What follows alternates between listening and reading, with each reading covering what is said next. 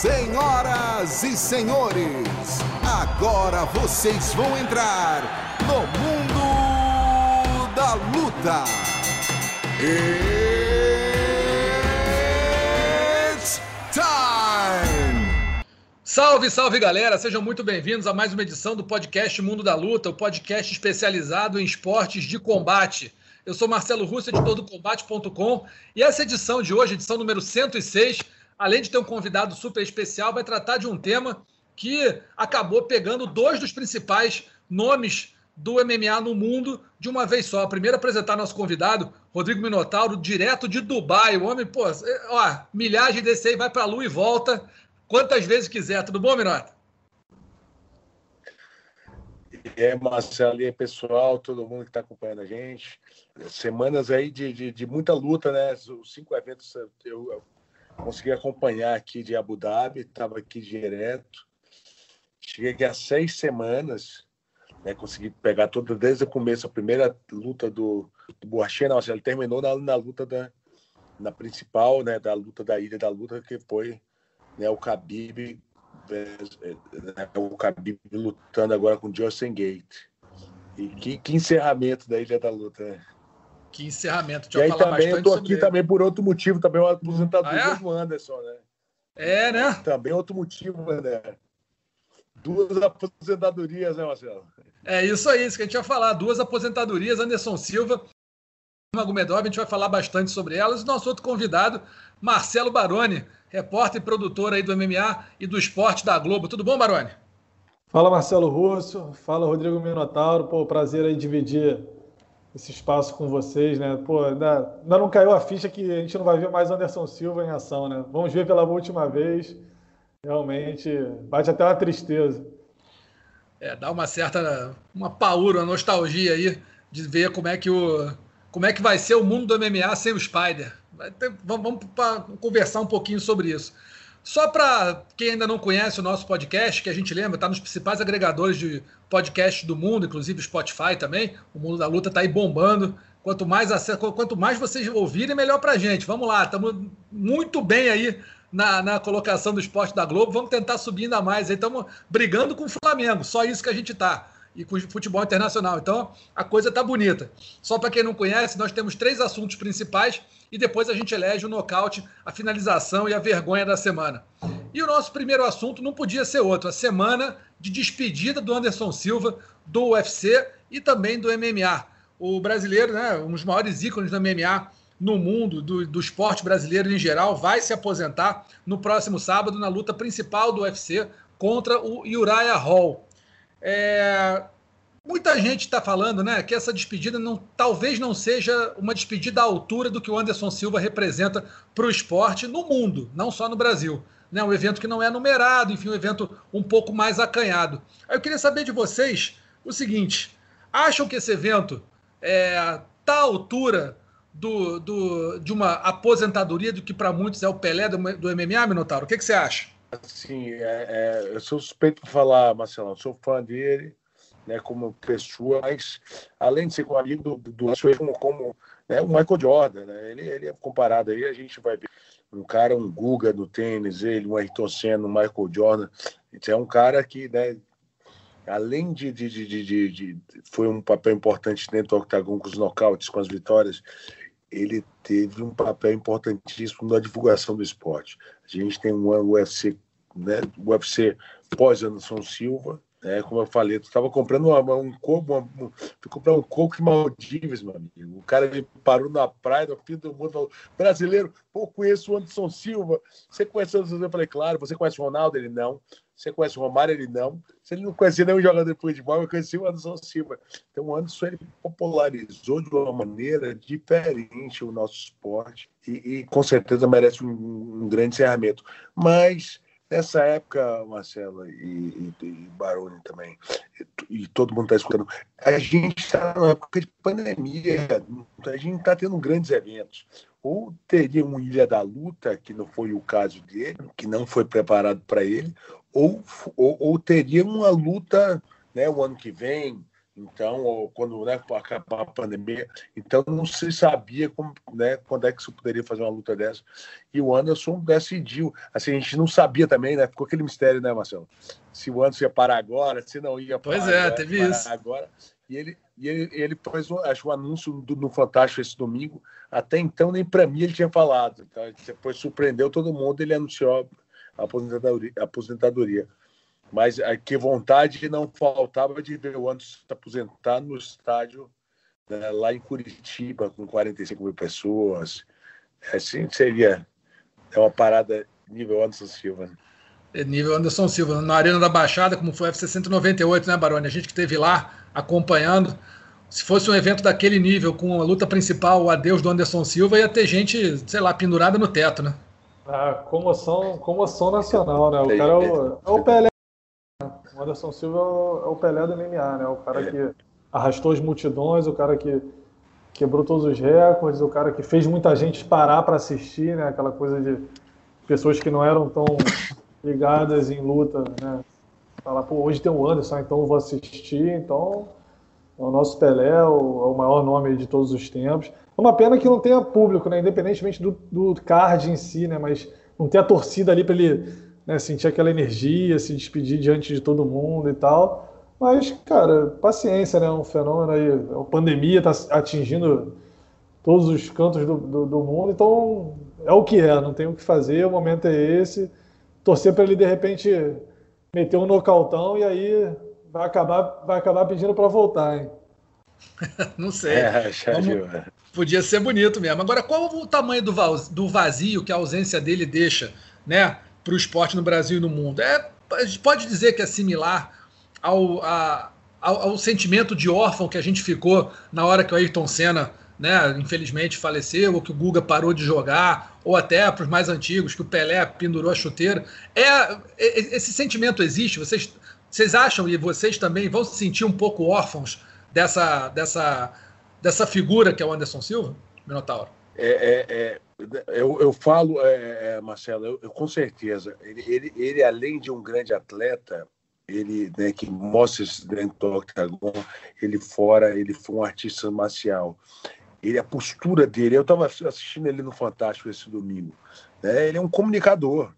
Né, como ele consegue passar o esporte, né, e ele falou do sofrimento dele, de bater o peso, ele falou da fome, entendeu? E a pessoa que está ali em casa, às vezes não entende tanto luta, mas ele entende de fome.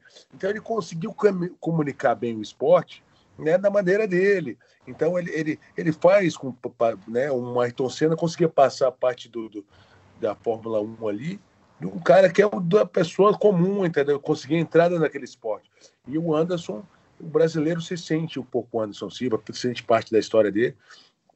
E realmente o cara vai fazer muita vai fazer muita falta, né, não só nos octagons, mas ele tá, ele fez uma, né, tá fazendo uma boa transferência de carreira como comunicador, né, tá, tá, tá fazendo ator, né? cinema, gosta de filme de ação, ator, gosta de filme de ação, tá sempre, tá, tá sempre se movimentando, a gente com certeza vai não vai parar de vê-lo aí em alguma, em alguma coisa. Mas é, a gente... é, é, é realmente a saudade vai ficar, hein, Marcelo? Minota, ah, Minota tá emocionado, hein, Russo? Minota tá, tá emocionado. Tô achando que vai ter que ter aquele lencinho aí na, no fim da luta do sábado. Vai ter que ter aquele lencinho na mão ali, porque não vai segurar, não. Tô achando isso. Pô, rapaz. Vai ficar, vai, vai ficar duro. E eu, eu, eu, eu, eu, eu já fui chamado para fazer algumas transmissões de luta dele. Uhum. Né? E coincidente, eu fiz a transmissão daquela luta que ele quebrou a perna. Você estava na transmissão, é, né? Eu eu tava, então, pô, eu passei mal. Eu passei mal. É, é Anaísa, é Anaísa na luta do Zé Aldo. é desespero de família. É desespero, parece ter um parente teu lá, né? Olha, com certeza. Ele é, ele é nosso parente. É. O, o, Daniel Cormier ele deu uma entrevista para a gente, né, falando com a Evelyn Rodrigues lá nos Estados Unidos, e ele falou uma coisa muito interessante. Ele falou: o Anderson Silva é todos né, vimos grandes outros lutadores se apresentar ao longo da história. Teve muita gente boa antes até dele, mas o Anderson Silva chamou a atenção do Cormier justamente por não ser aquele lutador que entrava de cara fechada, cara amarrada. Ele entrava, tipo, né, como no Japão, ele entrou dançando como se fosse o Michael Jackson, imitando o Michael Jackson, ou entrando, fazendo, mostrando um jeito diferente de ser, um lutador que meio que virou um ícone. Virou um, é, o, o Cormier falou que ele, ele, é um, ele é um cara que parecia ser cool, não era um, aquele cara fechado, era um cara mais, mais maneiro, mais aberto. Isso aí, de certa forma, né, Baroni, meio que mudou um pouquinho a cara do lutador de MMA e talvez tenha popularizado bastante para o grande público. Né? Não é aquele cara que você tem medo, é o cara que você quer ser amigo, talvez. Ah, com né? certeza, né? a gente viu o Anderson em vários programas aí de televisão, né? programas de família, ele ia no Domingão do Faustão, pô, ele não tem aquela cara muito danificada, né, de a orelha estourada, ele tem uma voz fina, ele dança, então ele tem uma leveza ali que que, que é, é um pouco diferente do que ele mostra ali no octógono. Né? Então ele tem um, todo esse jeito de, de, de, lidar que acabou fazendo ele alcançar né, fãs improváveis. Né? A gente lembra da época do Tuf, a Sandy acompanhando, acompanhando o Tuf, a gente vê nos UFCs artistas, pessoas que, que viraram fãs por causa do Anderson. Então eu acho que ele foi muito importante nesse aspecto também. Né? Era o cara que encantava no octógono, mas também conseguia atingir um outro público é, com a maneira dele de ser, né, em programas leves mesmo, que não eram de esporte, programas de, de domingo ali, atrações mais, mais leves, né? É verdade. Agora, vocês acham que ele poderia ter parado antes? Eu sei que essa é uma pergunta difícil, principalmente para quem é ex-atleta, ex-lutador como Minotauro, que a gente sempre vê o lutador falando: quem sabe a hora de parar é o lutador, não é mais ninguém. E a gente aqui, eu e o Baroni, a gente não é lutador, nunca foi. Mas a gente imaginando é, olhando agora, sendo engenheiro de obra pronta, né? Você olha a carreira dele até agora. Claro que ainda tem uma luta, mas você olhando todo da carreira dele. Vocês acham que teria alguma uma hora melhor para parar do que agora? Por exemplo, sei lá, na hora que ele venceu o Nick Dias, por exemplo. Venceu, voltou, parou, é aquilo ali. Ou quando defendeu o cinturão pela última vez, ou aqui no Rio contra o Stefan Bonner, que faz muito tempo. Enfim, alguma coisa. Ou, ou, contra o, o, a última vitória dele, que eu estou esquecendo o nome Derek agora. Bronson. Derek Bronson. Vocês acham que teve alguma hora melhor para parar ou não? A hora de parar é essa aí, porque tinha que ser, e esse é o momento certo. Minota, o que, que você acha? Isso é muito difícil porque você mesmo falou, né? É uma coisa. O cara sabe a hora de parar. A hora de parar é quando ele fala que para mim já deu treinamento, para mim já deu compromissos de imprensa, de tarde, quando ele fica realmente ali, ele sabe o momento dele. E eu acho que pode até ter sido assim, ele não parou, ele não quis parar com a derrota, né, que veio acontecer uhum. dele ter perdido, e tem ali de teimoso, de uhum. que bom, não, vou parar com vitória, vou parar bem, eu quero parar com vitória, que é a cara dele. Né? Ele é um cara não, teimoso, mas digo um cara vitório, tem um perfil de vitorioso está acostumado com a vitória. Né? Então ele, ele foi buscar a vitória dele. É um cara superou, quebrou a perna. O mundo viu aquele, aquela cena, foi chocante ali da perna dele. Né? E ele, ele quer mostrar para todo mundo que ele ainda pode, mesmo com a perna machucada, com tudo. E o cara fez o que fez no esporte, mas realmente é o momento, é o momento dele, Marcelo. É o momento, né? É o momento que ele achou que, que é o momento certo e quem vai falar? O cara é o mestre, né? O mestre tá, tá, tá, viveu isso aí. A gente, certo, certo que a gente quer que o cara pare com vitória, pare no auge da carreira dele. Mas, mas ele, ele, ele provou. E aí eu vou falar para vocês assim, ele provou que ele pode lutar garoto, novo, como o Khabib foi até os 29 anos, né, 30 anos de idade, como pode lutar um cara com 40 anos de idade, né? Foi lutando em alto nível, quase 40, 39, 40, né? Então ele, ele pode lutar em alto nível, alto rendimento físico, mas também em meio rendimento pelo tamanho da técnica dele. Para você, Barone, você acha que é a hora de parar mesmo ou poderia ter parado antes, alguma outra luta, você imaginando aí? É, eu também.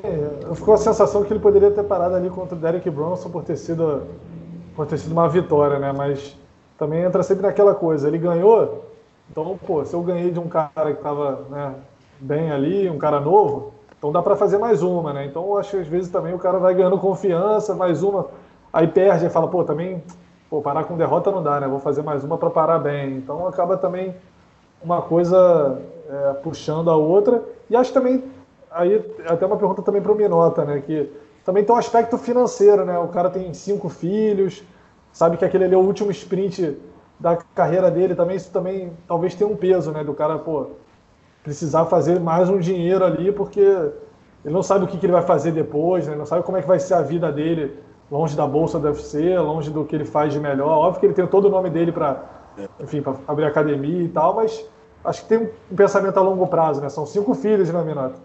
É muita gente. É, é muita boca. Eu posso falar, é, Marcelo, eu falei esse negócio de teimoso, porque isso me aconteceu, me passou pela cabeça. Quando eu encerrei a carreira com, a, com o Stephen Struve, eu falei, porra, será que eu paro perdendo ou faço mais uma ganhando? E aí o Dano me encontrou, me, me encontrou com o Lourenço ali, falou, tu tá cansado. Pô, eu, tinha, eu tava meio que machuquei, machuquei meu olho, aquele enfiado um dedo no meu olho.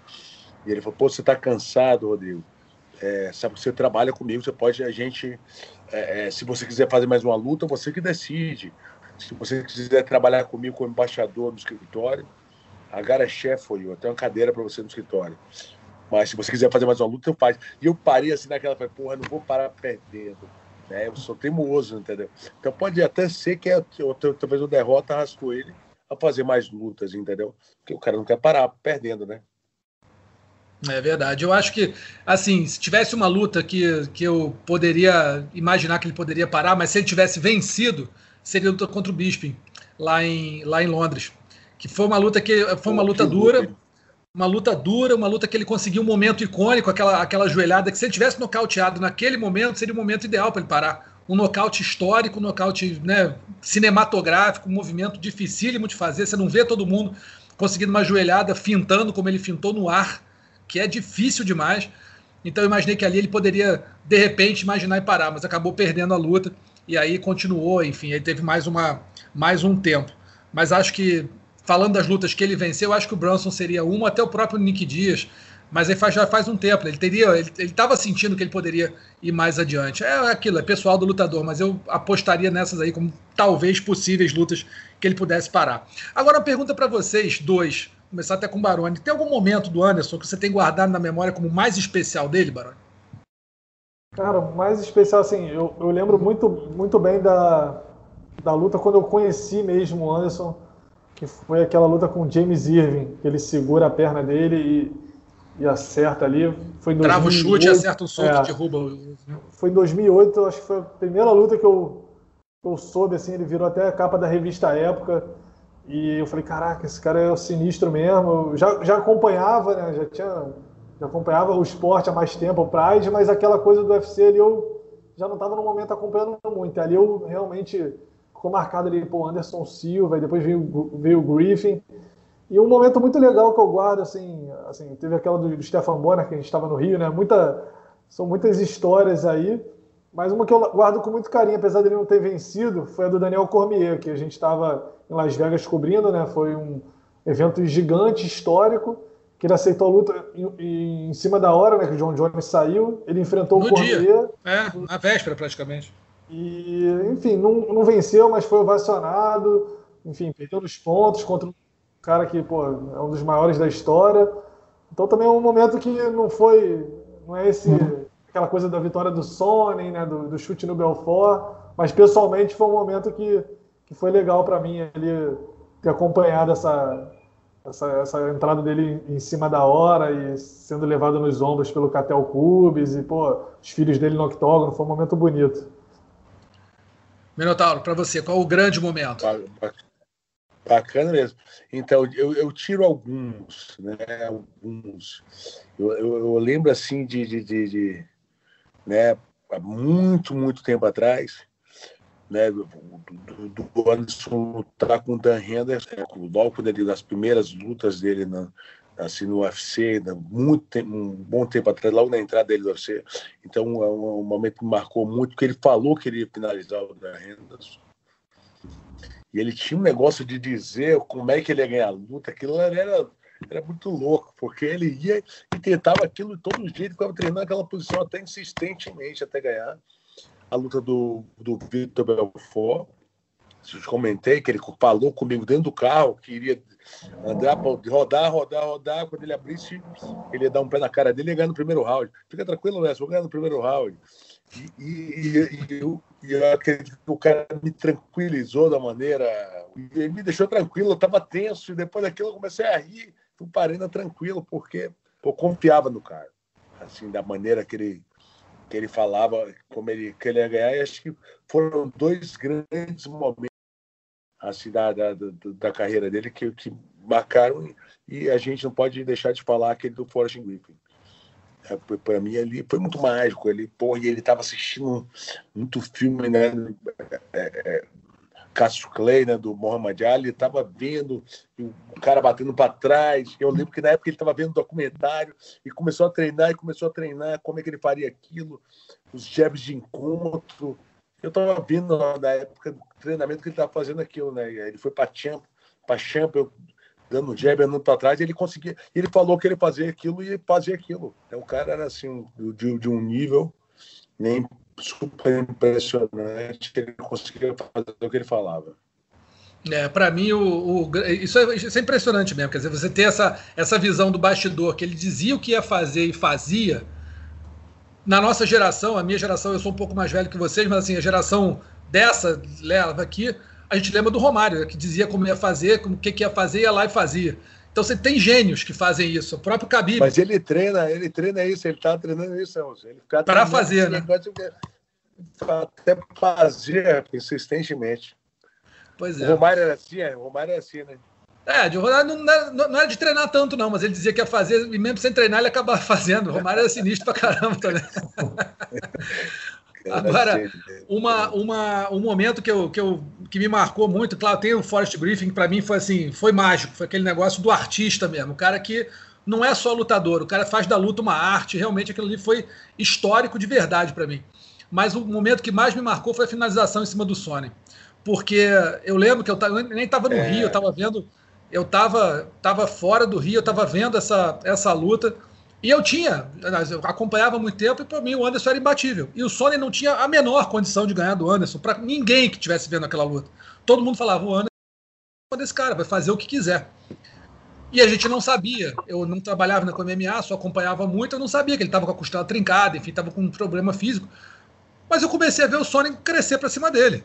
E o Sony crescia, derrubava a hora que queria, estava dando telefone, tapa na cara, e girava no chão e fazia o que eu falei, cara, esse cara vai perder. Ele vai perder para o único cara que ninguém imaginou que ele ia perder. Ele, ele podia perder para o Dan Henderson, um grande campeão. Podia perder para o Rich Franklin, grande campeão. Para o Sony ele não podia perder. E ele estava ali apanhando, apanhando e tomando e tomando, mesmo sem sangrar. Pô, a quantidade de golpe do Sony naquela luta foi um negócio absurdo. Rapaz, na oportunidade que ele teve, ele me encaixa aquele triângulo. E é um triângulo muito bem encaixado, que ele encaixa, ainda puxa a chave de braço junto. Quer dizer, História dos dois lados, é a pressão no pescoço e no braço. Ali, é. acho que foi das únicas vezes na minha vida que eu comemorei dando soco do Pelé no ar. para uma luta de MMA. Sério, assim, porque foi, foi um negócio que tava perdido. Foram quatro rounds e meio apanhando o tempo todo. Não teve uma chance de, aquilo ali foi para mim inacreditável. Então, se eu tivesse que escolher um momento do Anderson Silva na minha falar vida. eu estava na, na arena, eu não vi, sabe por quê? Eu estava de cabeça baixa rezando. já tinha, a vaca já tinha deitado há muito tempo. de cabeça baixa. Eu, não, e ele, arena, ele encostou do meu lado e falou: Messi, eu vou finalizar, hein? Eu vou finalizar. Tu tá maluco, meu irmão, tu vai trocar o cara. Ele falou, eu vou finalizar. Ele, e ele tava naquela de finalizar. Ele não queria ganhar de outra maneira. E daí eu vi que no chão não estava dando, que o sonho estava muito malandro no chão. Mas ele estava dando, tava dando mole pro triângulo. Então comecei a rezar. Eu parei de ver, todo, todo mundo estava rezando na fileira da frente. Ninguém estava olhando mais a luta. Aí o, o Puff, né, que é o garoto que cuidava dele, me cutucou meu irmão, encaixei um triângulo. Aí, aí todo mundo levantou a cabeça. Tava todo mundo rezando. Eu imagino, eu imagino, porque é, era a hora que assim, não, ou, ou, era ali. Na verdade, para mim, a vaca já tinha deitado mesmo, já tinha ido pro brejo. Naquela luta já, já tava olhando e falei assim, pô, vou ter que aturar esse cara falando 20 anos que, pô, ganhou do Anderson. E teria ganho mesmo. Foi quatro rounds e meio batendo. Teria, teria. Então foi, para mim, foi esse, esse ah, o grande momento. Tirou, tirou, tirou aquela da cartola, né? Tirou, tirou da cartola. Ali Aquela ali foi, para mim, foi, foi assim, a do Griffin foi genial aquela ali foi coração. Aquela ali foi coração. Foi coração. Mas assim, como ele falou para você, e a gente, ele, a gente já sabia que ele tinha dito que ia finalizar, ia finalizar, de repente ele estava esperando, é a coisa do gênio, do cara tá esperando o momento para. E assim, o relógio, mesmo o relógio contra, o cara vai lá e tira da cartola e consegue fazer. Mas assim, não precisava ser com tanta emoção assim. Mas foi bacana porque no fim deu é, certo. É, Se tivesse dado errado, ia ser terrível. Agora, para você, agora, o contrário. É, que momento do Anderson Silva vocês gostariam de esquecer? Me nota. Quando ele quebrou a perna, que, né, aquela situação, eu estava ali, tá, a gente desceu, fomos no hospital, né, conseguia ver ele, né, o médico fez a cirurgia, e ele sentia muita dor. Então, a, a gente, o UFC pegou, deu um ônibus para ele para Las Vegas, ele pegou um ônibus, foi para Vegas porque não podia voar, né? Uhum. Chegando, chegando em casa, ele parou o ônibus, pediu para parar numa praça na esquina da casa dele, desceu do. E, e o para, colocaram um parafuso que a perna dele não estava aceitando aquele parafuso no joelho. Uhum. Né, que é o, o grande problema dele foi esse parafuso aí que colocaram. Enfim, ele parou o ônibus e começou a gritar na, na, na praça, meio que virado para a praia ali. Ele gritava sem parar. Eu falei, por que você está gritando assim sozinho? Porque todo. O jogador falou, porque, porque na frente dos meus filhos eu não quero dar um grito. Porque eu não quero é. que ninguém veja a minha dor. Pô, então, então o cara engoliu, o cara engoliu a dor. Engoliu a dor. Porque tava doendo bastante, ele engoliu a dor. Então, aquele para mim foi um momento né, só de luta, né? Foi como pessoa. Ah, é, essa, essa, essa, essa, eu não sabia. Essa eu não sabia. Ele parar na praça assim, essa não, não, não conhecia é, essa história. É, ficou gritando, ficou gritando, ficou gritando, todo mundo ficou chocado. Tava todo mundo dentro do ônibus, né? A gente veio de ônibus com ele. E ele e ele realmente ele, ele, ele engoliu, engoliu a dor. E chegou em casa com a cara boa nos filhos, não vi ele reclamar de nenhum de dor. Assim. Eu passei a primeira semana, os primeiros dez dias com ele. Ele não reclamava, ele sentia dor. Toda hora me puxava no canto, falava comigo, mas na frente da família dele ele não falou de dor. Então, é o cara, né? O exemplo de família, eu achei. Diferente, né? E você, Baroni? É, eu fico essa lesão na perna realmente foi, foi muito impactante, né? A gente, a gente vê muita coisa na, na luta, né? Mas um, aquilo ali, um chute e a perna dobrada daquela forma, realmente foi, foi algo muito impressionante. Eu acho que também foi, foi algo muito diferente do que a gente está acostumado a ver, né? A gente vê até uma finalização, né? Alguma coisa desse tipo, um lutador apagar, né? Mas quebrar a perna ao meio, daquele jeito que foi, né? Era um evento gigante, todo mundo querendo ver a revanche, né? O Anderson lutando, entre aspas, sério, né? Depois de ter sido nocauteado pela primeira vez ali no UFC. Então, tinha um apelo gigante para aquela luta e o, o desfecho realmente foi, foi bem triste. Foi uma noite triste, realmente. É, foi uma noite muito triste, a gente vendo o Anderson saindo até pela de maca, assim, né? Sentindo muita dor, saindo. Ver o lutador saindo de maca do octógono é uma coisa muito, muito forte, né? Porque todo mundo sabe que é um esporte muito duro, um esporte que machuca, um esporte que lesiona, mas são caras preparados para isso. Agora, o cara, o cara ultra preparado, o cara super campeão, sair de maca é uma coisa, é uma coisa muito chocante. Realmente, acho que essa aí não tem dúvida. Todo mundo é unanimidade mesmo, um movimento que daria para esquecer foi essa fratura. Eu lembro que a gente estava fazendo a cobertura no, no, no combate.com, né? E como ele tinha sido nocauteado na última luta e foi uma correria danada que ninguém imaginava que, pô, Anderson perdeu, caceta, muda tudo. A gente tinha já preparado um esquema de, ó, uma nota para vitória, uma nota para o empate, uma nota para derrota. Vai ser assim, vai ser rápido, a gente não vai ser surpreendido. E aí, Cara, quem imaginar que o cara quebrou a perna? Fomos surpreendidos. Quer dizer, começamos do zero de novo, foi uma correria infernal. Mas, enfim, gostaria que não tivesse sido assim. Realmente foi. É um momento para se esquecer mesmo. E G4 e Z4 do Anderson Silva. Vocês têm aí condições de lembrar os quatro grandes momentos positivos, os quatro momentos negativos? Um desses já vai ser a fratura, já entendi, mas tem mais três assim que vocês possam imaginar. Eu tenho três, eu vou até começar. Os meus, meus três do Z4, infelizmente, né, a gente não, não, não gosta de falar disso, mas é importante falar, foram os três flagrantes de doping que ele teve. Acho que isso aí foi muito ruim para a carreira dele, também né, para o próprio esporte e eu, eu completo com essa fratura na perna. acho que isso aí fica um pouco mais fácil de, de fechar. O G4 vai ser mais difícil, tem muito momento bom, mas o, o Z4, para mim, ficou. para mim, fica nesses aí. Baroni, o que, que, você acha? É, eu concordo. Botei também os episódios de doping, que sempre, né, culpado ou não, sempre traz uma carga negativa, negativa. Né, que acontece. É, eu acho que aquela luta com o Aisman também, embora o Anderson seja o cara que esteja acostumado a se expor na luta, acho que ele exagerou na brincadeira contra o Aisman e pagou o preço. Uhum. E o outro que não seria o Z4, seria mais mérito do adversário. Acho que é uma derrota que, que marcou muito na época também, que foi aquela que ele perdeu para o Rio Shonan, né? Que ele toma uma, uma, uma tesoura, tesoura, ali, né? É. Uma é, uma... eu, diria, eu diria aquela também, mas você tirou do baú, hein? Aquela lá foi uma vitória, foi mérito do adversário, né? Que, enfim, aplicou ali o, a finalização certeira, mas foi realmente foi muito plástico, né? Era, durante muito tempo foi uma das poucas derrotas aí do Anderson, né? Esse, esse seria o meu Z4 aí. Minotauro. Então, é, é, para mim, é, é, eu ia pontuar até aquela ali como a primeira, né? É, é, é aquela, aquela derrota dele ali foi, foi, foi porque a gente, ele, naquela época ele começou a trabalhar com a gente. Né? Então, participei de todo o treinamento, de repente, o cara tirou da cartola uma, né, uma, uma, finalização.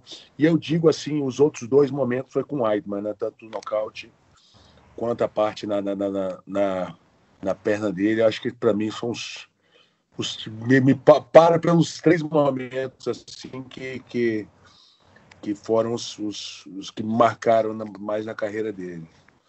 É, dos, dos de vitória assim dele, né? Eu falei com o Dan Henderson, falei com, com como daquele canadense, cara, que ele ganhou no praia. Carlos Newton. Foi um super momento, um nocaute dele com Carlos Newton. Para mim foi a primeira vez que eu parei assim para, porra, que esse cara, né? Para mim foi o começo do começo de, de toda a carreira dele, né? Falei do, do, do da Henderson e, e é, é, é, com o Stefan Bono também, eu acho Bonner foi, foi um grande Forrest Griffin. São as, né, acho grandes momentos dele. E tirei, né, estenderia um mais aí foi contra o, né, o Chelsea, que eu acho que é, foi o, foi o adversário, foi uma, uma das maiores rivalidades do esporte. O grande rival dele foi o Sony mesmo, Notauro? Ou teve algum foi. que teve mais? Foi esse, né? Foi o que mais mexeu com ele? Foi. Eu, né, eu vou te falar, vou te falar, cara, o Vitor conseguiu mexer até mais com ele, sabia? É mesmo. Porque eles, eles tinham um lance de amizade. Eles tinham, eles tinham uma amizade, eles estavam juntos. Do, do, do, dois campings do, do, do, do, do Vitor, ele foi a Belo Horizonte, não o Vitor, entendeu? Então ele ficou um pouco magoado. Entendeu? Ele ficou um pouco magoado. Ele, ele, ele, ele não lutaria com o Vitor, ele não pediria para lutar com o Vitor. Ele, entendeu? Por mais que eles não fossem tão amigos, mas ele, pô, o cara que despencou daqui, quando você sai para fazer um campo de uma pessoa, é é lógico a pessoa se, se, se, se doou ali, né? Então ele, ele, ele, ele ficou, ele ficou um pouco chateado com, com o Pilar, teve uma mágoa. É, eu sinto que ali, ali foi uma rivalidade. Mas não foi uma rivalidade escrachada, porque o Vitor é mais educado. Pá, o Sônia não, né? Pé na porta, né? Ah, é, Você vê pela aquela encarada que ele deu no Vitor ali, uma rivalidade brava. A encarada com o Vitor também é histórica, né? A gente fala muito das lutas e tudo naquela encarada com a máscara, assim. Foi das mais intensas que com já teve ali. Foi das mais intensas que teve. Seu G4, Baroni. É, eu vou também no Anderson Sony por toda, tudo aquilo que representou, né? Aquela coisa meio. As pessoas falam com raiva do Sony, né? Aquela coisa que as pessoas passaram a, a odiar o, o, adversário como nunca. Belfort, pela, pelo aquele nocautaço, um chute frontal que até então a gente não tinha visto, e a luta que fez explodir né, o MMA, o UFC principalmente, virar febre no Brasil. Forrest Griffin pela atuação, que talvez tenha sido a maior de um lutador na história, né, contra um ex-campeão de uma categoria de cima e tirar o cara para nada daquele jeito. E botaria aí o, o nocaute aí, talvez um dos mais bonitos que eu já vi, que é aquele contra o Tony Freakland Tony no Cage Rage, que ele dá uma cotovelada de baixo para cima, assim, que. Porra, é, é, a última luta dele antes de entrar no UFC foi um nocaute absurdo, assim. É um pouco menos conhecido porque foi no, foi no Cage Rage, né? Não foi no UFC nem no Pride, mas sem dúvida foi um nocaute absurdo.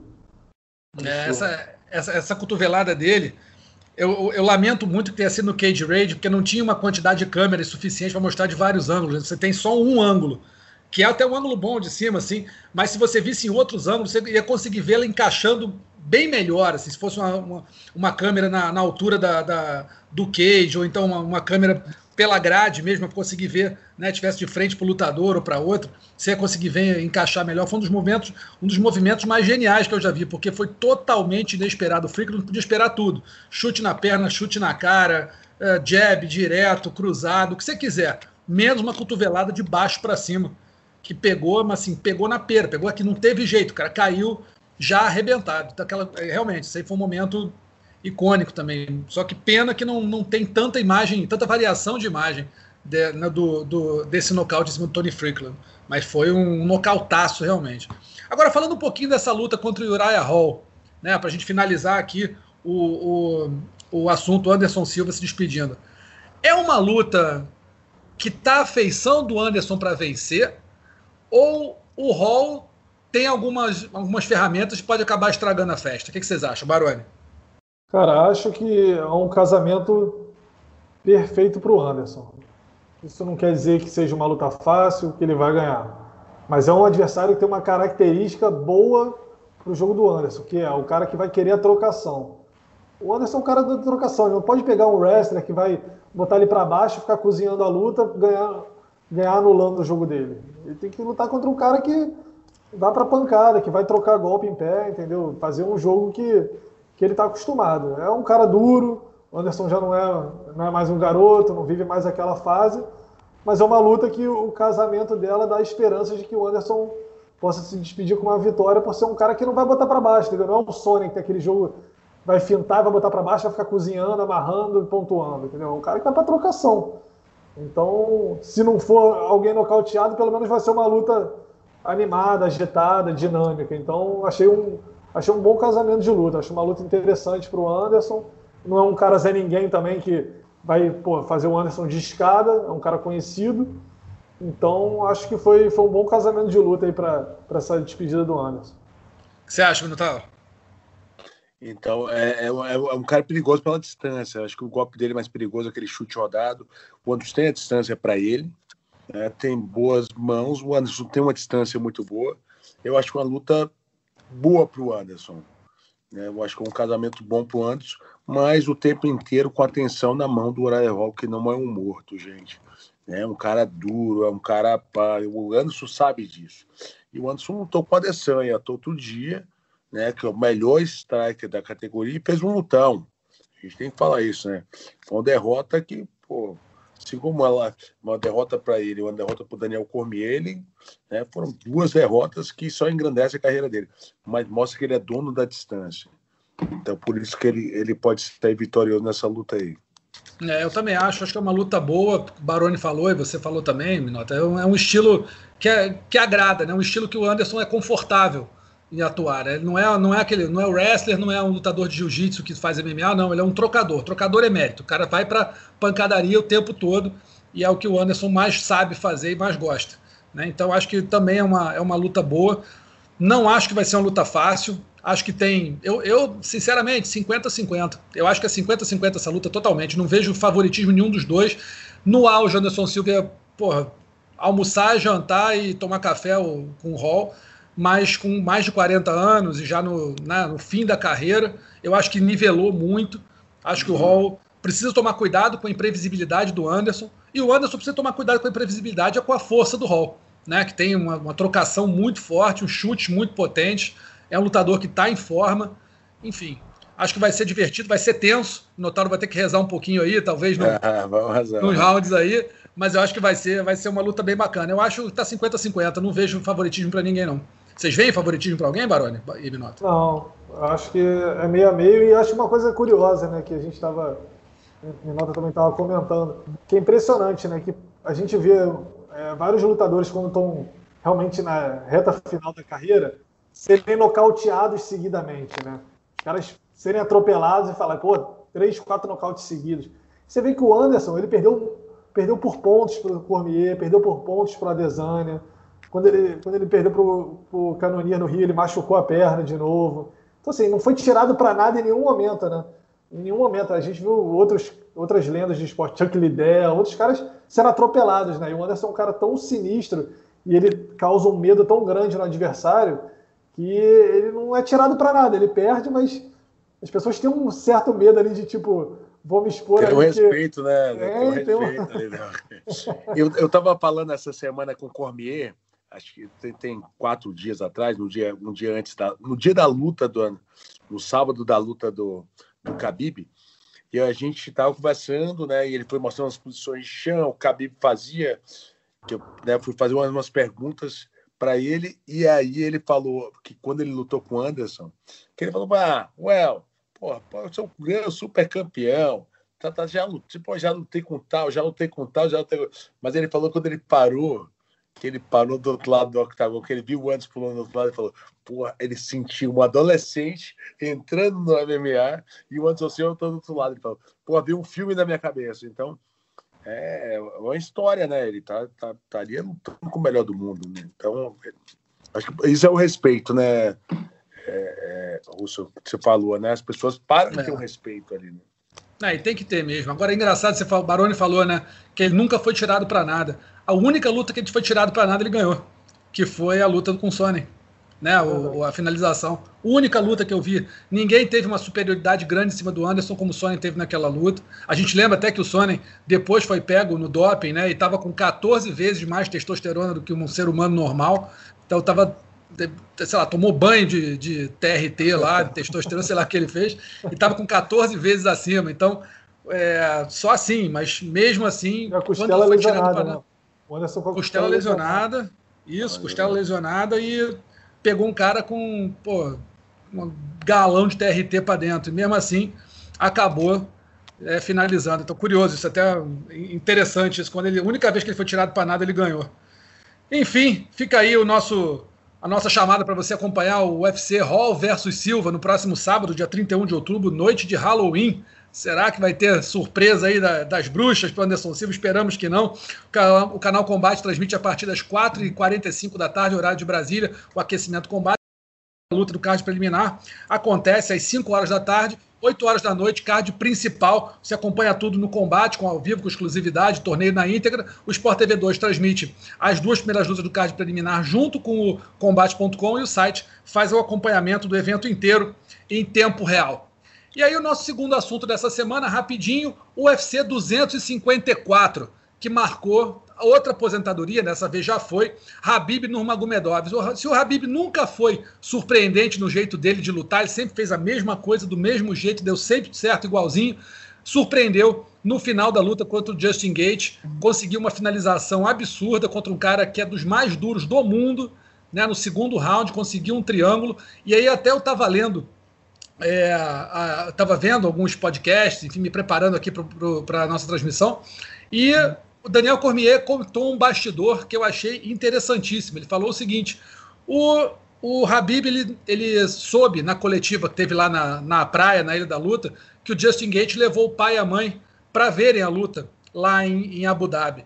E é, o Habib estava muito mexido, né, com o falecimento do pai dele, foi uma coisa que pegou muito forte nele, e ele decidiu, disse ao Cormier que tinha decidido que ele não ia, ele ia aplicar o golpe que o pai dele mais gostava na vida, que era montada e depois transitar, fazer a transição para o armlock ou para o triângulo. Mas ele leu que o, que o Justin Gate não bateria, ele falou, não bato, vai ter que quebrar, porque eu não bato, ou eu apago ou, ou quebra, mas eu não vou bater. E ele decidiu que ele não machucaria o Justin Gate na frente dos pais do americano. Então ele traçou a estratégia dele para dizer o seguinte: eu vou finalizar triângulo, porque se ele apagar, ele apagou e depois volta bem e não vai, os pais dele não vão sofrer essa esse impacto de ver o filho machucado, com uma fratura na frente deles, numa disputa de cinturão, no maior momento da vida deles. Então, achei isso muito interessante. É, como o Minotauro falou um pouquinho antes aqui da nossa gravação, ele falou que lá, para os muçulmanos e para né, quem segue a religião muçulmana, a família é mais importante de tudo. Então a gente estava perguntando, você acha que volta? O Habib não volta? Eu acho que não volta. E o Minotauro né, falou isso também, o Baroni já tinha falado, que assim, é, promessa para mãe, promessa para pai é inquebrável. Né? Então, Minotauro, você que estava lá e você viu o evento ao vivo e conversou até com o Habib depois, conta pra gente como é que foi essa luta, como é que foi esse evento e a surpresa de ver o russo se aposentar no auge da carreira.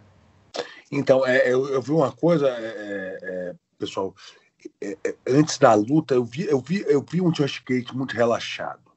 Né? O Josh Gate relaxado, sem peso no ombro nenhum. Né? O, o Khabib já mais tenso, tendo peso de ser o maior de todos né? os, os pesos leves.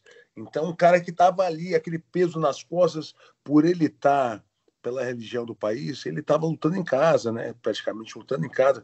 Então tinha aquele peso de todo mundo, né? todo essa, esse, esse povo árabe ali se, se espelhando no, no, no, garoto. Então ele estava tenso, ele estava com o pé quebrado, né? a gente sabe disso, né? Ele estava com o pé quebrado, ele estava já tenso na semana da luta e, e, e, e, realmente essa posição, do, a situação do pai dele mexeu muito com ele, né? Então, estava até conversando com, com, com o Sheikh Tariq, que, que, é o nosso amigo da Tinogueira Dubai, que também é religioso. Ele falou: Rodrigo, uma vez a gente promete uma coisa para o pai e a mãe, né? ele só pode lutar se a mãe permitir, entendeu? A promessa que ele fez de parar. Se a mãe dele, se a mãe dele falar, você pode lutar, ele vai lutar porque eles acreditam que o único caminho de chegar a Deus é através do pai e da mãe. É uma coisa de religião de né? E, e, eu vi aquele negócio meio tenso dele, essa pós-semana foi muito tensa para ele nas coletivas, mas na hora eu, tive, eu consegui ver a saída dele do locker room e a saída do, do, do, do, do Josh, a entrada do Josh Gates na, na arena ali. É, o, o, o, o Josh Gates ele estava muito relaxado à tarde, só que chegou à noite, saiu do vestiário, pai, eu vou, eu vou lutar com o Khabib, entendeu? Eu, eu prefiro sofrer, e aí eu vou falar eu prefiro sofrer tensão um, três meses e ficar tenso a semana inteira do que ficar tenso só na hora. E eu senti que foi um momento de pressão para ele. Ele não entrou relaxado, não. Ele, ele, ele sentiu a pressão. E o, e o, e o, e o, e o Khabib foi focado. Ele entrou muito focado na estratégia. É, é, é, e ele veio falando, e o próprio treinador dele, é, o Javier, veio falando: ele vai afogar, ele vai afogar. Eles não mentiram a estratégia. Ele vai afogar, vai afogar, afogar, é, é, cair na montada, da montada, ele vai fazer as posições ou pegar as costas. Ele vai pro cora monta, ele até a estratégia dele ele falava, então, e foi batendo a mão na mão, afogou o cara e conseguiu a vitória. E foi uma vitória, que vitória, né? Que vitória. Vitória espetacular, né, Baroni? O que, você achou da luta? Espetacular. Eu achava que o Justin Gate ia dar um pouco mais de trabalho. Assim. Eu esperava uma luta embora a chance maior do Gate fosse a trocação, acreditava numa, numa luta um pouco mais, mais é, um pouco mais equilibrada mesmo, fosse vender mais caro, mas é, cara, do jeito que o Khabib é, é, bom e do jeito que ele, do jeito que isso representaria para ele, né, a primeira vitória após a morte do pai, eu acho que isso aí, eu acho que ele só sairia de lá realmente apagado, cara, porque ia ser a luta da vida dele mesmo, ele já tinha na cabeça que ele ia parar, então era para parar com vitória, com cinturão, serviço cumpri, missão cumprida, né? E como o Minota falou lá né, no Daguestão, é, de maioria muçulmano, o Khabib é muçulmano, então assim, eles levam as coisas muito a sério, a palavra, né, essa coisa toda do, do pai, da mãe. Tanto que toda vez que alguém vai se aposentar, né, é, e não é tão veterano assim, a gente não acredita, né? Ah, Cerrudo falou que vai se aposentar, McGregor não, falou que não luta mais. A gente, ah, tá bom, daqui a seis meses ele muda de ideia, né? E dessa vez foi diferente. Todo mundo realmente falou, cara, ele vai parar. A menos que daqui a pouco, como o Minota falou, se no ano que vem a mãe dele fala, pô, volta, volta pelo seu pai, enfim. Aí são outros 500, mas realmente dá para acreditar que o cara não, não falou aquilo em vão, né? Foi, foi todo mundo levou a sério essa decisão dele. É, eu também eu, eu penso exatamente assim. Acho que o que o Habib nunca deixou de fazer uma coisa que ele disse que ia fazer. Em todas as entrevistas que ele deu, a gente sempre vê que o que ele falou, ele seguiu. Ele é um cara muito coerente, um cara muito centrado nos princípios dele. Foi um negócio que sempre me chamou a atenção. Então, quando ele falou, olha, eu fiz uma promessa para minha mãe, a única coisa que eu pensei foi isso mesmo que o Baroni falou, o Minotauro falou, o único, único jeito desse cara voltar e a mãe liberar ele da promessa. E eu acho que não vai liberar, porque sente a falta do, do marido, do pai, enfim, acho que a coisa da família é muito importante. Ele falou: fiquei muito tempo longe da minha família. Eu só tenho agora um parente próximo, né? um, só minha mãe, tinha minha mãe e meu pai, agora só tenho a minha mãe, eu quero ficar junto dela, quero cuidar dela. Isso é muito importante, parece, para ele. Então acho que Habib a gente não vê de novo. E bom, foi bom enquanto durou. Consegui ver o Habib lutar algumas vezes ao vivo, contra o Thiago Tavares, contra o McGregor.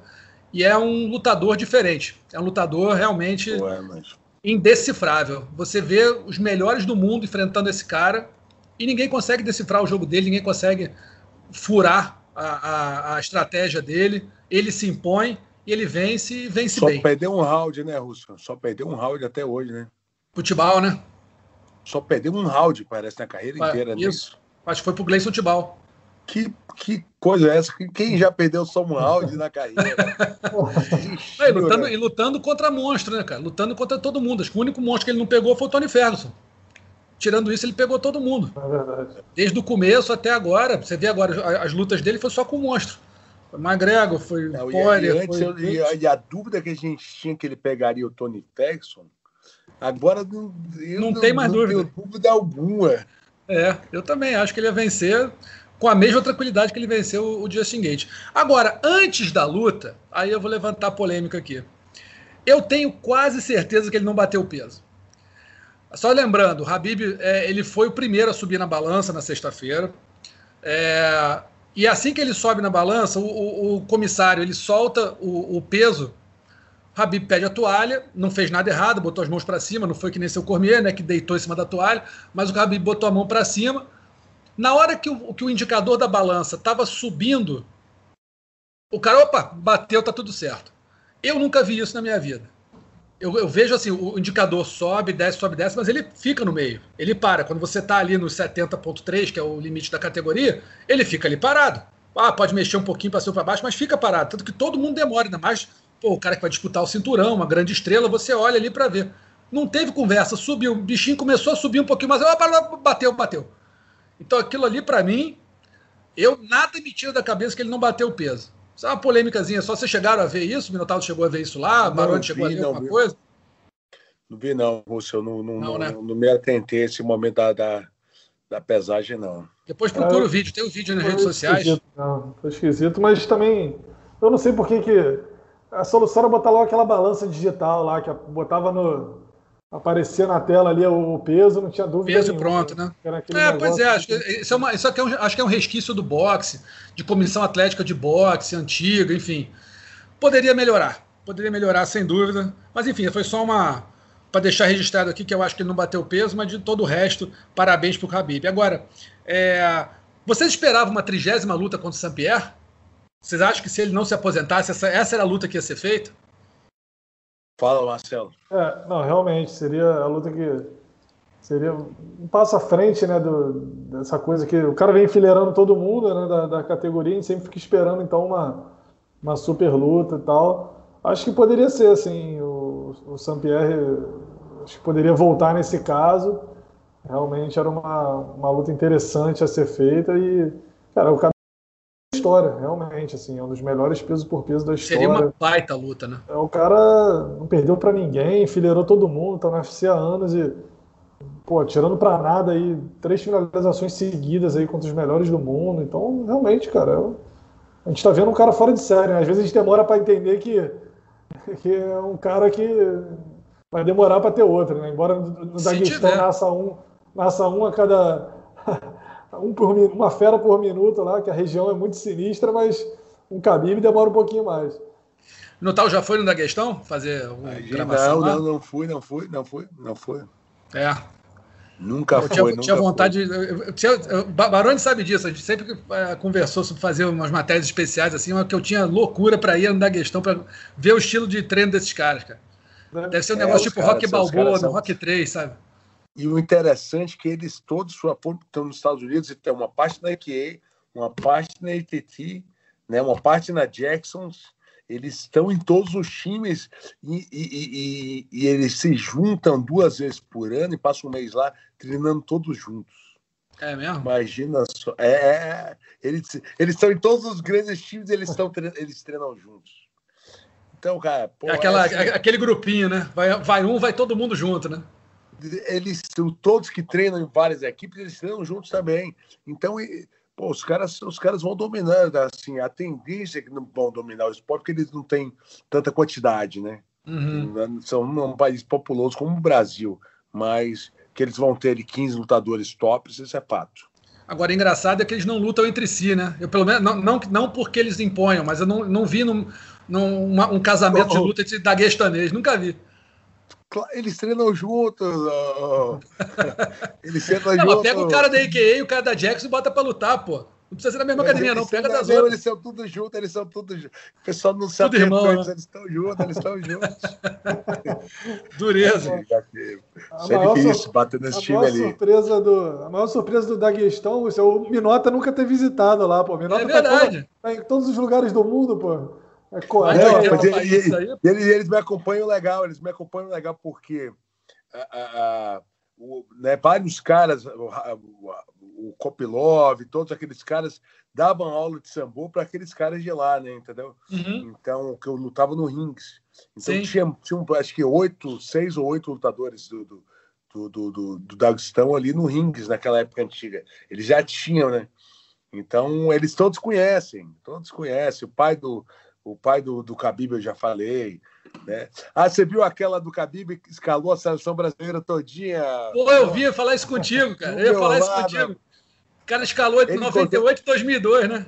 2002, eu cheguei, quando eu tava chegando, ele tava chegando na hora, e aí ele encostou, ele veio de lá, ele bateu todas as fotos, ele já me viu assim, foi direto na minha frente, já pegou e falou, pô, meu, é, eu sentava meu pai direto para assistir as lutas, aí ficou conversando comigo sobre as lutas antigas, e daí ele falou, pô, eu sou louco pelo futebol brasileiro. Aí eu falei, tu sabe a seleção brasileira? Ele, escala, ele falou, escala as duas.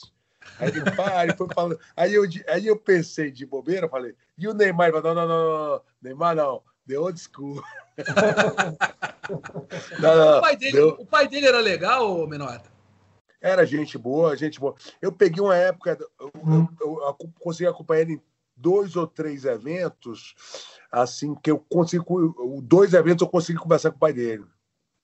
E ele estava ele tava fazendo a pedra de peso. Uhum. E, e, um dia a gente estava numa sala de aquecimento em algum lugar dos Estados Unidos e, e, e uma sala de uma sala de treino de, né? e, e, ele e ele pegou uma, uma bike daquela e aí a, a Amanda estava até no, no, no, no, no dia do, do né? uhum. o pessoal estava todo malhando na sala de treino e daí a Amanda reclamou, pô, que ligou esse aquecedor e ele era recém né? ele não era esse lutador ainda, não era uhum. o Khabib, né?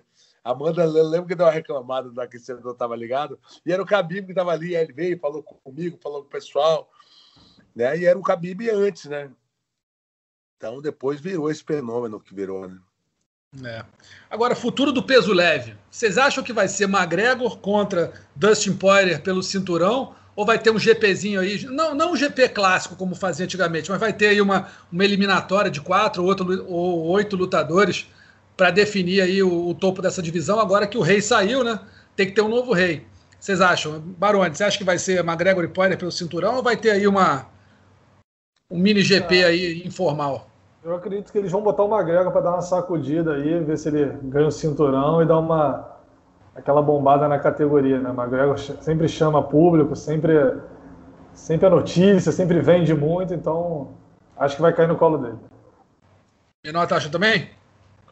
talvez, talvez tenha um McGregor, porém, o McGregor tem credencial para fazer, assim como o Anderson Silva teve, né, teria para fazer uma disputa de cinturão, assim como o Jorge St-Pierre teria, né, em qualquer categoria, como já fez isso, um cara desse é uma personalidade do esporte, acho que, né, pode ser, mas eu acho que valeria, né, o Justin Gage também, como é o cara que só perdeu para ele, tá naquele bolo ali, eu seria mais justo para mim um GP de quatro pessoas, né? É, então, seria, eu... esse seria o ideal, né? Ou então é botar um o, o, os dois ex-campeões é, interinos para lutar, o Poirier contra o Gate. Já lutaram, o Poirier ganhou, mas podia fazer. A, a justificativa seria dois, dois campeões interinos, os dois últimos perderam só para o campeão. Tá bom que o, que o Gate perdeu para o Poirier também, mas enfim, depois ele veio a, a conquistar o cinturão interino contra o, o Tony Ferguson e podia fazer os dois ex-campeões pelo cinturão e o McGregor pegar o, sei lá, o Ferguson Ou até o Charles do Bronx vai saber. Isso é que eu ia falar, meu amigo. Né? A gente está com um cara correndo por fora. Pois é. Eu vejo um cara assim, ó, que para mim, para mim ganha do Ferguson, para mim ganha do Poirier, o Charles do Bronx. Do Poirier, ele, o jogo não casa com o Poirier. O hum. Charles é muito mais dentro, é o melhor grappler. Né? Eu acho que tá, tá numa fase que pode finalizar. Né? Eu acho que talvez o Ferguson era o cara mais esquisito ali pro, pro né? Talvez pro, pro, pro, pro, pro jogo do Charles. Com o McGregor, eu acredito que o Charles finaliza. Pra ele ser sincero, cara. Ele tá muito bom. Eu até fui treinar o wrestling outro dia na, na, na academia, fazer um treino de parede. Cara, ele, ele, ele pegou uma força. Ele tá muito o forte. Charles. Tá, o Charles tá com uma força diferente. Eu já tive a oportunidade de, de vê-lo treinar antes e ver treinar ele agora. Ele tá outra, outra coisa. Outro nível, né? É, pois é, podia botar o Charles nesse bolo aí também. Além do, da luta do, do Habib contra o Justin Gate, a gente teve alguns grandes momentos, né? o, o nocaute do Magomed Ankalaev sobre o Ion Kutelaba, a vitória do Robert Whittaker sobre o Jerry Cannonier, baita vitória, ficou meio embaixo do radar aí, porque todo mundo só falava do McGregor, do McGregor, desculpa, do, do Habib, mas o Whittaker teve uma excelente vitória, acho que se credenciou para fazer a revanche contra o Adesanya. A gente teve o nocaute do Phil Hall sobre o Jacob Malcolm, 18 segundos de luta. Nocautaço, garoto muito bom esse Phil Halls. E você teve também, infelizmente para a gente, a derrota do Alex Cowboy para o Shavkat Rakhmonov do Cazaquistão. Esse cara, ó, ele é 12-0, agora é 13-0. Tem agora cinco é, nocautes e oito finalizações. Eu, antes, da, antes do evento, dei uma pesquisada nas lutas dele no YouTube. E o cara é enjoadíssimo, esse Shavkat Rakhmonov. O que, que vocês acharam da luta do Alex Cowboy? Cowboy não foi tão bem, né? Acabou eh, sendo finalizado no primeiro round. Mas o que, que vocês acharam, da, da, principalmente dessa performance do, do Kazak aí, que veio mais um daquele lado de lá para infernizar a gente, né, Baroni? É, o Kazak realmente se apresentou. Esses caras são, são duríssimos mesmo. O cartel dele já, já dizia tudo, mas também faltou um pouco de esperteza do cowboy, né? Deixou o pescoço exposto ali no fim do round, acabou sendo finalizado rapidamente. Enfim, é um cara duro também, mas de vez em quando falta um pouco ali de, de estratégia, de esperteza ali, né? Uma, talvez uma malícia ali para. É, tá acabando o round e ele às vezes dá umas vaciladas, umas brechas que acabam custando caro, como nesse caso aí no sábado. É, o é muito bom, né, Minotauro? Muito bom, enorme, excelente. enorme. Quando eu te falar meu tamanho, cara, tava, foi ali Tive de conhecer ele, a gente estava treinando ali um dia, um dia antes da pesagem, ele estava correndo ali do lado, fiquei conversando com ele, o tradutor estava eh, ali do lado, a gente estava conversando com ele. É um cara atlético, grande, forte, impressionante como ele consegue. Ele é magro, mas ele tem massa muscular para a categoria. É um cara do meu tamanho. Então, facilmente ele cobriu a cabeça do, do, do em todos os momentos que, que o cowboy estava tentando botar ele para baixo, ele cobriu a cabeça, né? E, e, é um cara, como você falou, né? Vai ser, vai ser um cara na categoria, porque vai, ele é enorme. Ser. Ele é enorme. Ele para a categoria ele é um cara assim de partido. É como o Anderson Silva foi a categoria dele, né? Hoje em dia tem caras grandes na categoria do Anderson tem, já.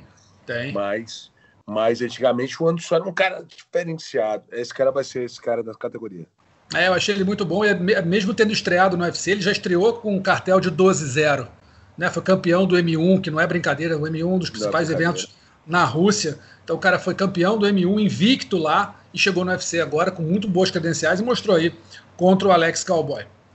Bom, nosso terceiro e último assunto dessa semana, o Bellator 250. Douglas Lima vai enfrentar o Gegard Mussassi pelo cinturão vago do peso médio da organização. Douglas Lima é campeão do peso meio médio, vai enfrentar, pegar uma pedreiraça, Gegard Mussassi, já é, que é ex-UFC, pelo cinturão dos pesos médios. A gente lembra que o campeão peso médio original era o Rafael Lovato Júnior, mas teve um problema no cérebro, enfim, foi diagnosticado um problema no cérebro, ele teve que abandonar o cinturão, a categoria ficou sem campeão, e o Douglas Lima, depois de conquistar o GP do peso meio médio, vai agora em busca do cinturão peso médio, vai subir de categoria e vai pegar o Mussassi na próxima quinta-feira. Saber de vocês, Barone, que pedreira pro Douglas Lima, hein? Que pedreira pro Douglas Lima e que pedreira pro Mussassi também, né? Também. É. Aí eu te falar, tirou a palavras da minha boca, que ia falar pedreira pros dois. Pô, balé da, balé da violência, realmente, cara. Pô, o Sassi é um cara experimentadíssimo, técnico, pô, uma pedreira e o Douglas, em, pô, um cara voando, um dos caras que eu gostaria de ter, de ter no UFC aí para ver o barulho que ele poderia fazer. Essa aí eu vou ficar em cima do muro, 50 para cada lado. É. Minotauro, o que, que você acha? Ah, eu vou, eu vou, eu vou dar um 60 pro Douglas, porque esse garoto ele chuta muito, ele é violência com chutes. Eu acho que o que pode fazer diferença nessa luta, não só as mãos, mas se ele machucar as pernas do, do, do Musashi, ele anda melhor que o Musashi. Então, ele, né, se ele vai machucando as pernas do Musashi, ele vai acabar parando o Musashi né, na parte de andar. O Musashi não anda tão bem ele anda mais de frente. Né? Eu acho que essa parte né, de caminhar, de movimentar, de chutar, isso pode fazer diferença. Eu, vou, eu, eu, eu, eu, eu jogo no brasileiro e é menor, é menor, tá indo, é o grande desafio dele, né? Mas pode ser que ganhe. E, e, eu digo aí, dois caras, a gente pode falar a diferença de nível, né? A gente tinha conversado sobre isso, né, é, é, Marcelo? Do Bellator pro, pro UFC, a diferença de nível é o Pitbull e, e o Douglas Lima. É, o, é, é, são os dois caras do Bellator que é pina e a gente não vê esses caras do UFC, né? Exatamente, é o que eu ia falar. São dois caras que, se fossem pro UFC, iam para as cabeças imediatamente: o Patrício e o, e o Douglas. O Patrick também, muito bom lutador, mas acho que o Patrício e o, e o Douglas iriam para as cabeças no UFC, sem dúvida nenhuma. Eu acho, olha só, eu, vou, eu concordo com vocês em quase tudo que vocês falaram. Eu só acho que o, o Mussassi leva uma pequena vantagem pelo seguinte: ele está recebendo o cara na categoria dele. O Douglas ainda não lutou no peso médio. O Mussassi é experimentado no, no peso médio e no meio pesado. Então, talvez o Douglas sinta um pouco a diferença de pegar ele um é cara é maior, na categoria de cima. Maior. Pois é, bem maior. Então, assim, eu acho que esse, esse é, o, é o trunfo que o Mussassi tem. Já está acostumado na categoria. O Douglas, a gente não sabe como é que vai ser a movimentação dele mais pesado né? Talvez, acredito que ele tenha treinado, já se experimentado nesse peso para aceitar, né? Subir de categoria, mas é um desafio que o treino é uma coisa, lutar com o Musashi é outra. Então, eu acho que ele, que ele tem que se preocupar com isso, mas acho que o Douglas tem total condição de vencer essa luta.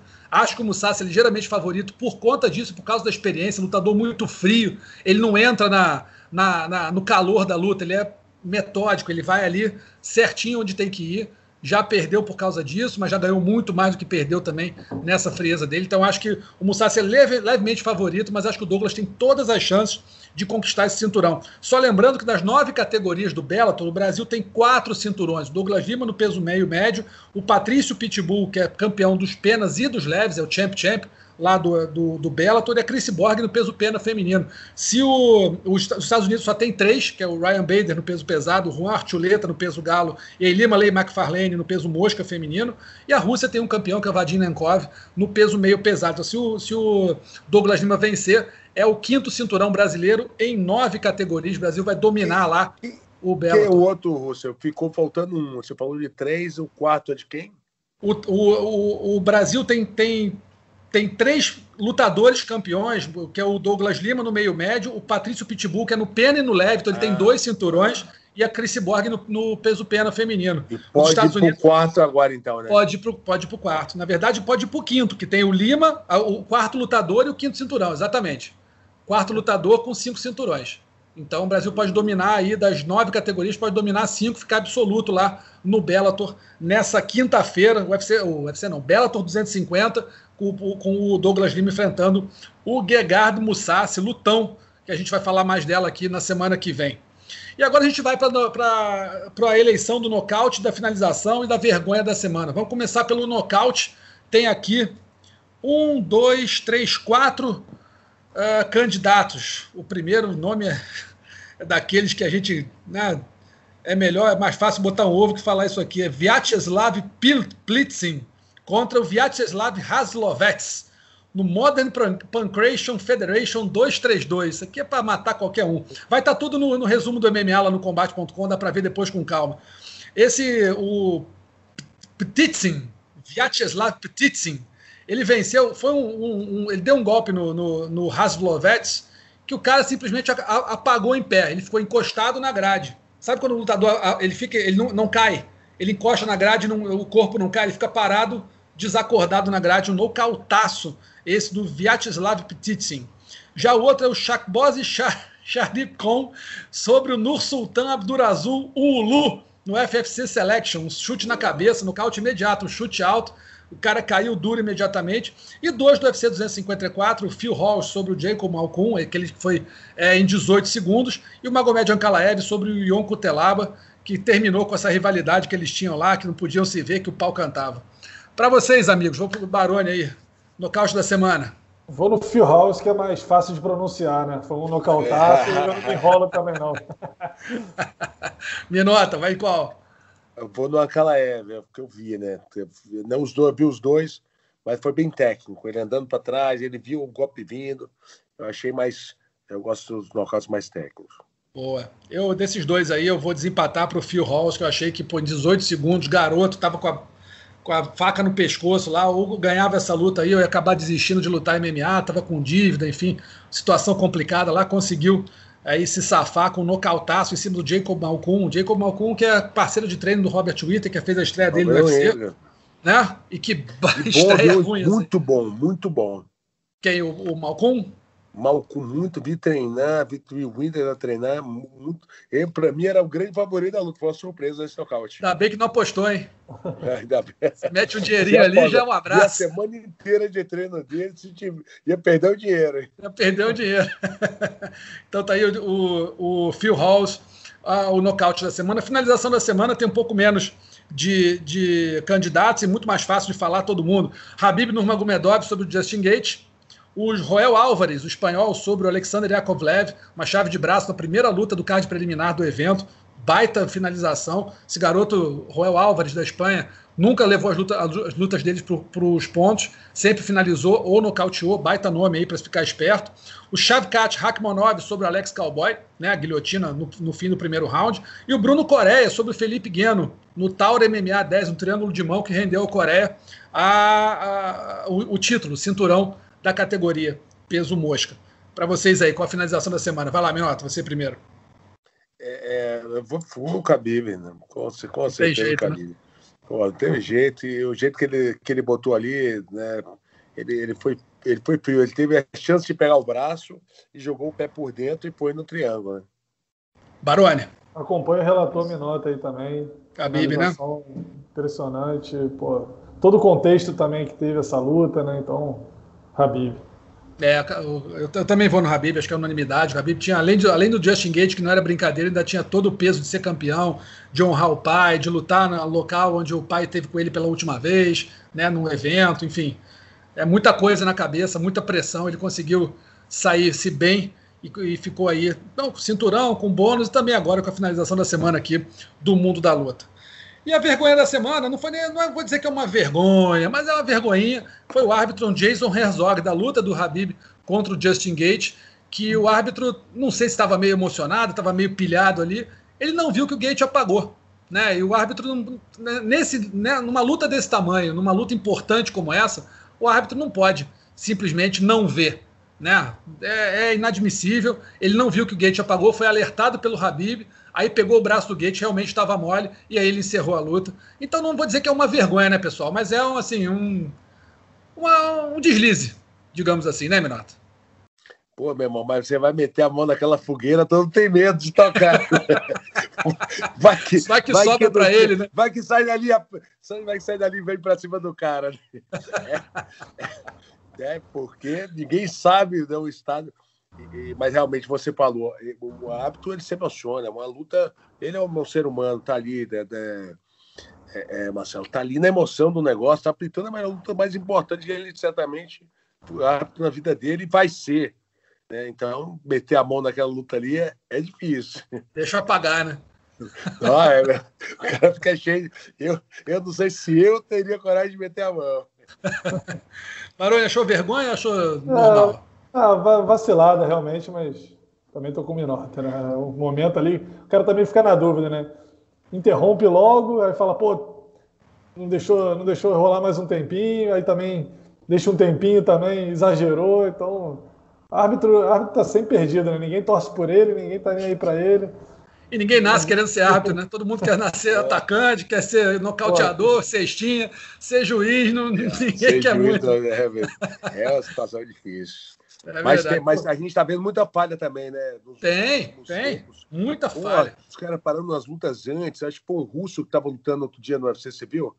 Né, ele sentiu um golpe em pé, mas ele estava no game, ele estava na luta ainda. E o, o árbitro parou a luta. Então tá, tá acontecendo assim um negócio muito grande né, de, de árbitros. E os árbitros, muitos árbitros são, são formados localmente, né? A gente sabe as federações locais, a Flórida está tendo um, né, o pessoal da, da, né, dos hábitos da foto tem, não são treinados, tem muito hábito ruim hoje em dia. É, tem que prestar atenção nisso, essa formação de hábito aí precisa ficar mais atenta, porque, enfim, tá muita, muita coisa em jogo ali. Amigos, a gente vai se despedindo por aqui, agradecendo aqui ao Rodrigo Minotauro, tá lá em Dubai, já tá quase meia-noite lá para ele. Obrigado pela presença, Minota, mas sempre brilhando aqui no mundo da luta. Obrigado, Lúcio, obrigado, Baroni, obrigado a todo mundo aí. Tô aqui na, em Dubai, na terra do Barone. É, Barone, Barone tem história aí, né? Ficou, ficou sem o iPhone, mas, mas, mas tá. tá... Vou pagar a dívida do iPhone da tua terra, Barone. Traz um na mochila aí, né? Traz um pra gente. Grande abraço, prazer em falar com vocês. Assuntos interessantíssimos, né? E falar e dar mensagem pessoal, porque ligados, final de semana tem um meu grande amigo, Anderson Silva, principal luta. Obrigado por falar com vocês, gente. Excelente mais uma vez, é, Rússio Baroni. Excelente programa. Nos Obrigado. detalhes, vocês sabem tudo. Que isso. Quem, quem dera. Baroni, obrigado aí mais uma vez, hein, amigo. Valeu, valeu, Rússio, valeu prazer. Querido. Valeu, Minota. Um abraço a todos. Valeu. A gente lembra que o podcast Mundo da Luta está no combate.com. Você pode baixar ou ouvir no site e também no Spotify, no Google Podcasts, no Apple Podcasts e no Pocket Casts. Tá bom? Um grande abraço para todo mundo. Até semana que vem. Na semana que vem, não. No domingo, vamos gravar uma versão especial do podcast Mundo da Luta, falando do, do, combate do Anderson Silva, analisando a luta, vendo direitinho como é que foi e projetando aí o futuro do MMA sem o Spider. Não perca, domingo de manhã a gente está gravando, no comecinho da tarde deve estar tá no ar. Valeu? Abraço para todo mundo, até mais. Finalizado. Semana que vem tem mais Mundo da Luta.